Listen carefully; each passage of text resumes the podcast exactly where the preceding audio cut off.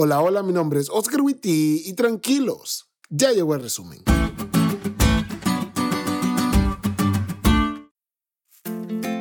Feliz sábado amigos, qué semana caramba. Hemos visto bendiciones increíbles de parte de Dios y la verdad, aunque siempre termino muy cansado y los sábados son como un cargador de pila, hoy estoy muy feliz y este sábado es una celebración. Y de todo corazón espero que nuestro Dios durante esta semana te haya hecho sonreír. Y como ya estoy feliz, te comparto los puntos del resumen de la lección de esta semana. Punto número uno. Dios siempre ve más allá.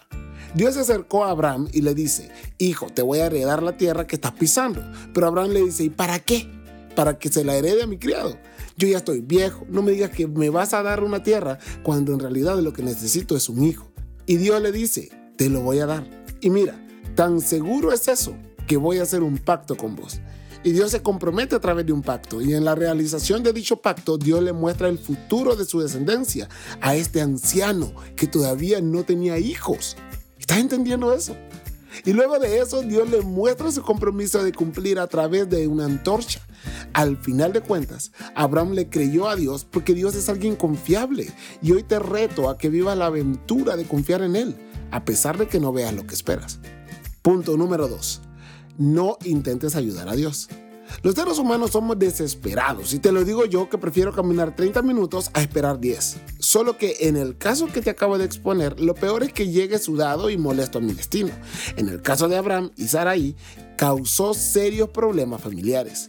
Dios había prometido algo y Dios iba a cumplir. Sin embargo, con el paso del tiempo perdieron la paciencia y pues Ismael. No intentes ayudar a Dios. Dios puede solo. Y si Él prometió algo, confía, Él lo va a cumplir.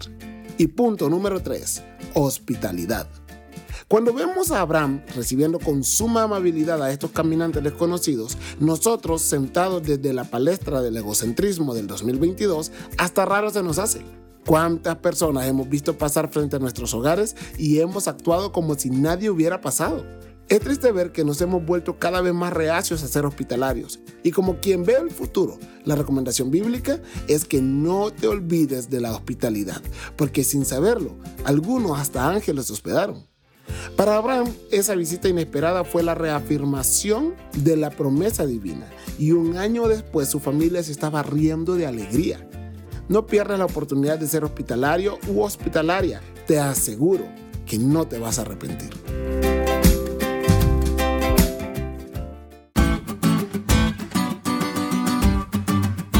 ¿Te diste cuenta lo cool que estuvo la lección? No te olvides de estudiarla y compartir este podcast con todos tus amigos. Es todo por hoy, pero mañana tendremos otra oportunidad de estudiar juntos.